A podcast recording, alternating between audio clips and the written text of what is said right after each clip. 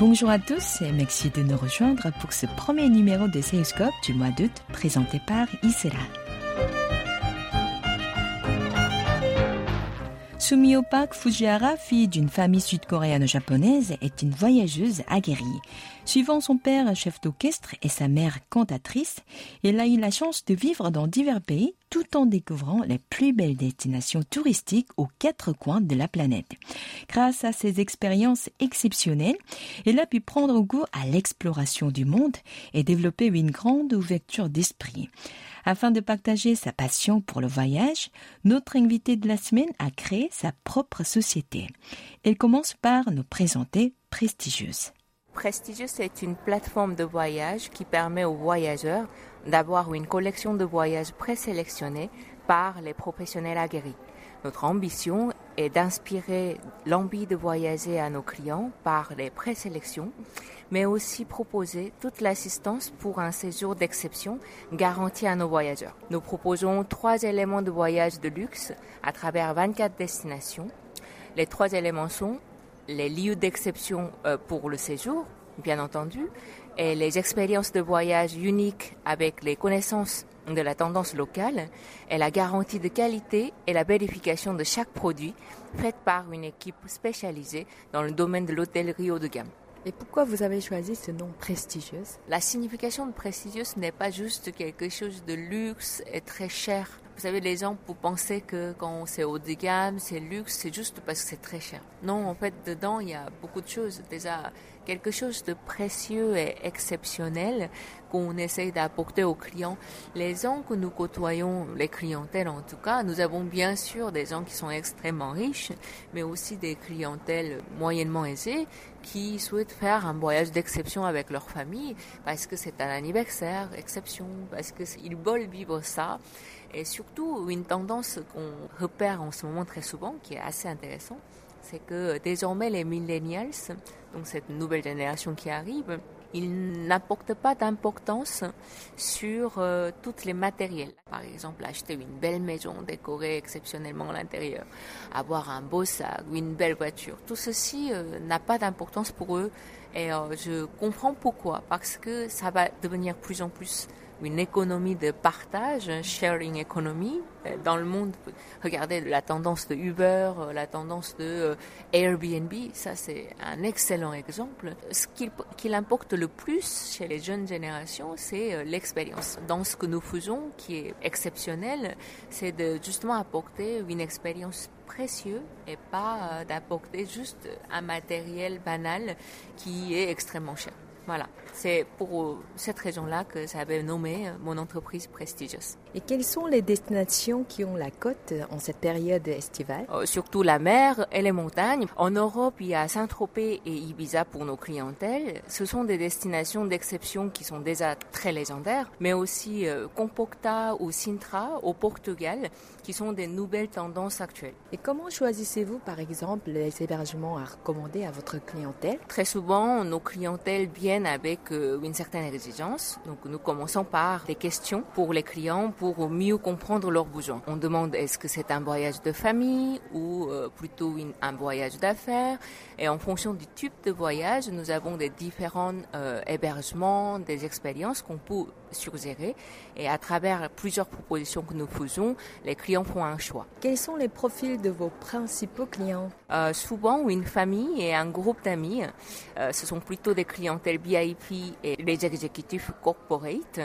Pour certaines personnes, c'est aussi un anniversaire d'exception, comme un anniversaire de mariage de 40 ans, 30 ans, et aussi un voyage de lune de miel, par exemple. Et un client qui vous a particulièrement marqué jusqu'ici? Ça doit être sans doute euh, cette cliente qui est désormais notre cliente VIP chez nous. Elle est venue séjourner en Europe avec ses deux garçons euh, suite au décès de son mari. C'était une tragédie euh, puisque justement elle ne savait pas la raison de son décès. Elle avait choisi ce voyage pour se guérir surtout et nous avons apporté tous nos soutiens pour que son séjour lui permette de soigner ce dont elle avait besoin. Et désormais elle voyage avec nous quasiment tout le temps dans toutes nos destinations qui sont tout à fait disponibles pour nous et nous avons créé une relation particulière avec elle.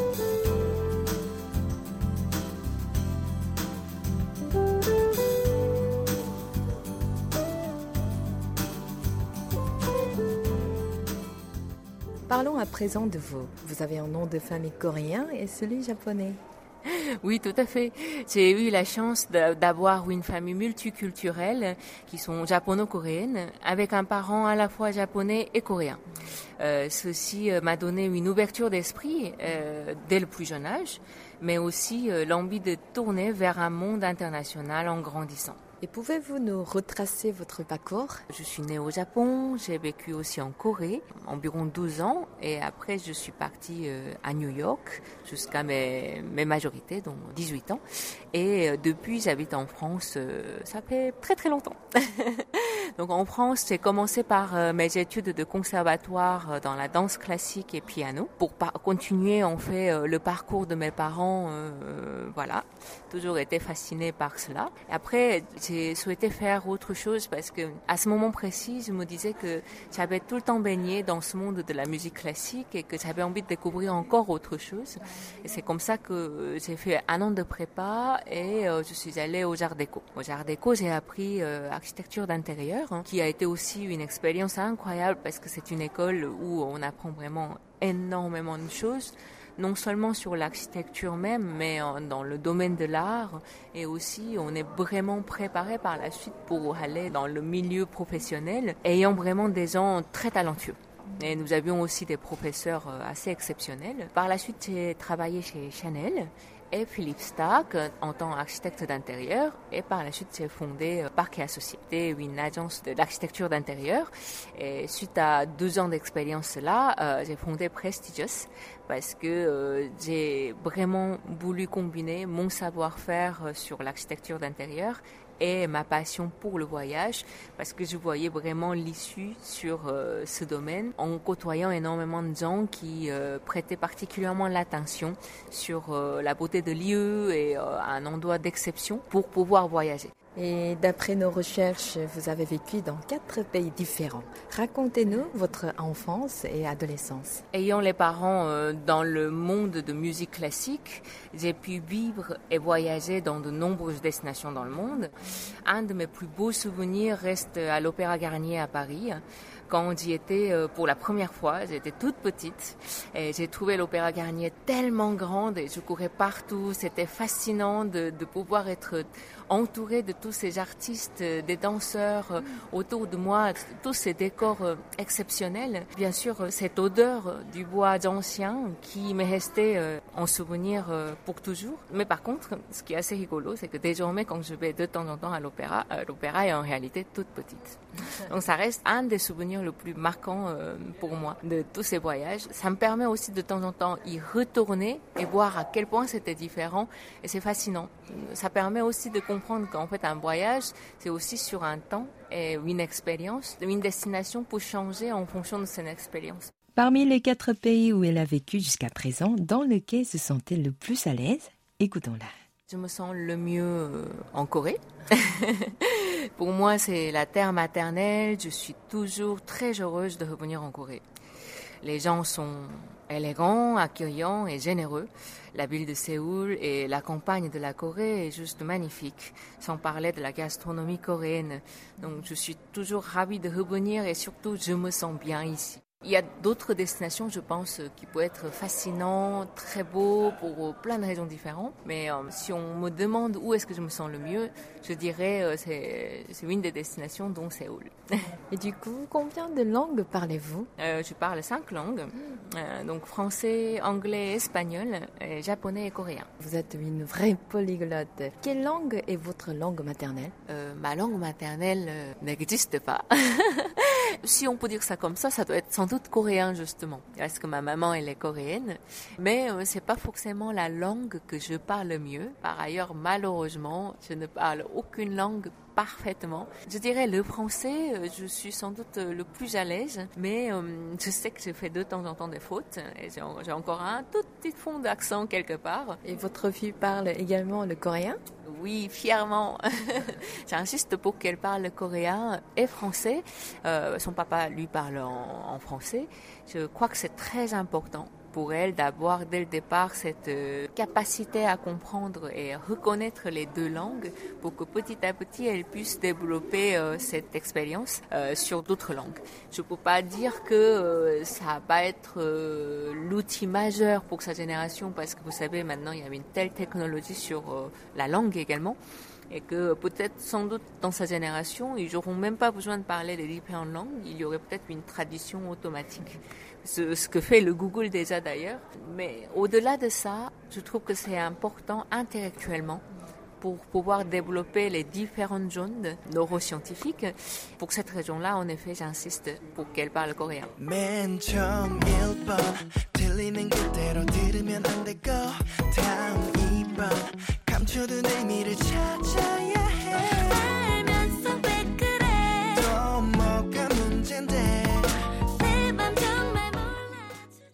Revenons à votre travail. À quel moment avez-vous décidé de faire de votre passion pour le voyage un métier?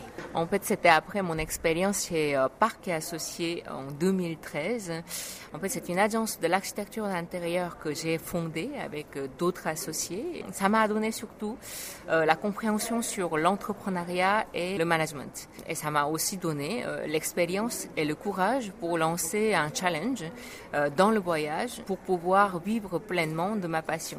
Je pense que l'entrepreneuriat est quelque chose qui est très particulier parce que on est vraiment responsable de beaucoup de gens et en même temps aussi euh, responsable de soi, de sa famille et quelque part un vrai challenge et une aventure. L'expérience Parquet Associé m'a permis déjà de fonder une base sur la gestion et management, sachant que tous les jours j'apprends quelque chose de l'entrepreneuriat.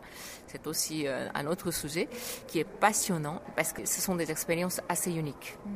Et vous êtes combien dans Prestigieuse Nous sommes 13 personnes employées à plein temps, euh, plus plus de 60 collaborateurs dans le monde maintenant. Et pensez-vous qu'être une femme de nationalité asiatique est un obstacle pour réussir dans le monde professionnel international, souvent dominé par des hommes occidentaux? Ma réponse euh, le plus honnête est euh, un grand oui, définitivement, et c'est la réalité. C'est vraiment la réalité. Mais euh, ça ne veut pas dire que nous ne pouvons pas améliorer ce monde. Il y a une importante quantité de travail à développer dans la parité et l'égalité dans le monde. Nous, les femmes de notre génération, nous avons la chance de vivre cette époque unique vers une transition du pouvoir équilibré. Je travaille chaque jour avec euh, de l'honnêteté et de la rigueur pour donner de plus de chances possibles, par exemple à ma fille et sa génération future, hein, lorsque leur tour euh, viendra. Je pense que l'être une femme n'est pas une faiblesse, c'est juste une différence. Ce sont nos qualités féminines qui font la différence, pourront changer le monde. Vous êtes à la fois une femme entrepreneur et une mère. Comment parvenez-vous à concilier la vie professionnelle et la vie de famille? L'organisation.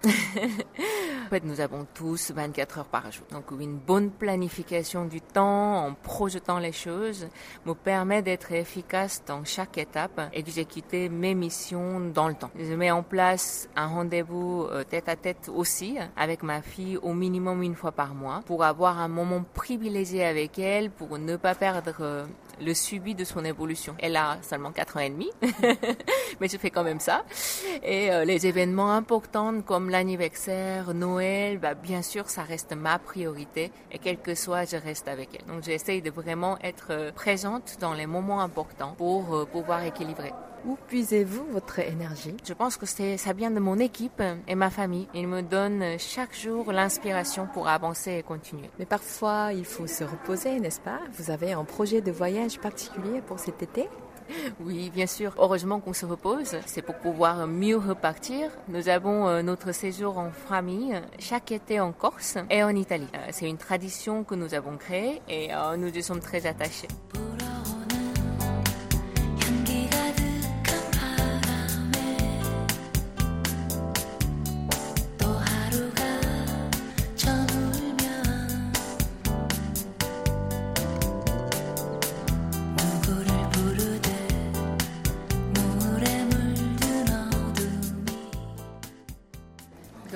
Êtes basé à Paris depuis la fin des années 90 et vous constatez l'évolution du regard des Français sur la Corée du Sud? Énormément Énormément. Euh, quand je suis arrivée euh, toute première fois à Paris, les gens ne savaient même pas ce que c'était la Corée du Sud. Et j'ai toujours trouvé ça regrettable parce que c'est un pays magnifique avec un peuple formidable. Petit à petit, euh, on a gagné notre terrain, si je peux dire. Déjà, euh, gastronomie, il y a énormément de restaurants coréens maintenant, euh, des très bons restaurants par ailleurs, un peu comme aux États-Unis. Et c'est devenu vraiment une tendance. Euh, et aussi toute la partie film, culture. Récemment, le Parasite a gagné euh, le Palme d'Or, hein. donc j'ai été très très fière aussi. Et les films coréens sont également euh, très appréciés par les Français parce qu'ils considèrent que c'est vraiment, ce sont des films qui sont culturels et pas juste pour attirer. Euh, ce n'est pas seulement du business, c'est un œuvre d'art.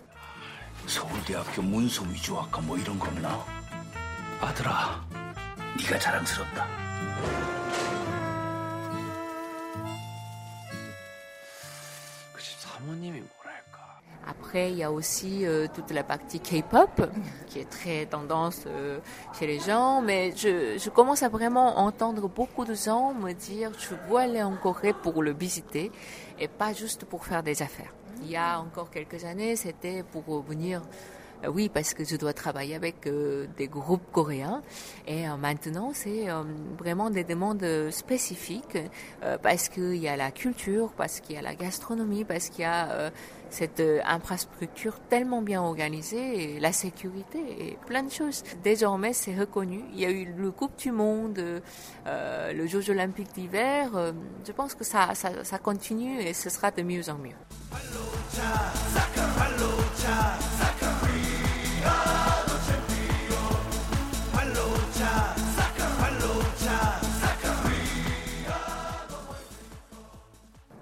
Selon vous, la Corée du Nord peut devenir une destination touristique intéressante Oui. si un jour on a euh, cette opportunité de réunification, je pense que oui. Bah déjà, comme vous le savez, il y a beaucoup, beaucoup de Français qui ont déjà visité la Corée du Nord à travers les agences en Chine. J'espère surtout pour euh, la Corée du Nord qu'il y ait cette possibilité de plus en plus. Pour le moment, on ne le propose pas. Mais j'espère qu'au futur, très prochain, on a cette opportunité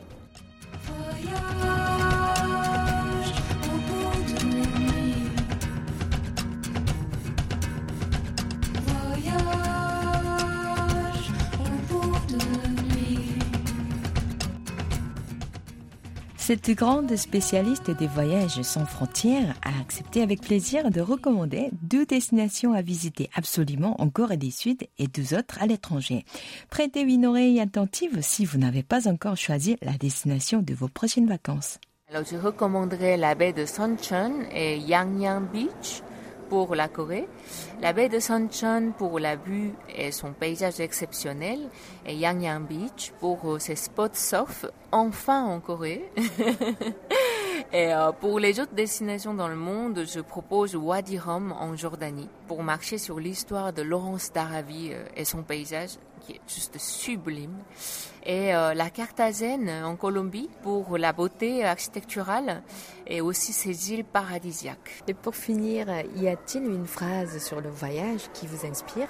Ce serait le bonheur n'est pas une destination à atteindre, mais euh, la façon de voyager. En créant Prestigious, on fait je ne veux pas que les gens voyagent seulement pour pouvoir voyager à une destination et dire j'ai été là. Il fut un temps, il y avait un type de tourisme où on voyageait euh, en groupe massivement. On venait un jour à Paris, un autre jour à Londres. Moi, je trouve que c'est dommage.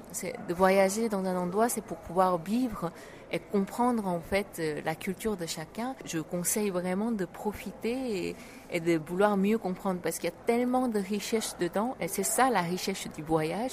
C'est pas juste d'aller à un endroit et dire que j'y étais.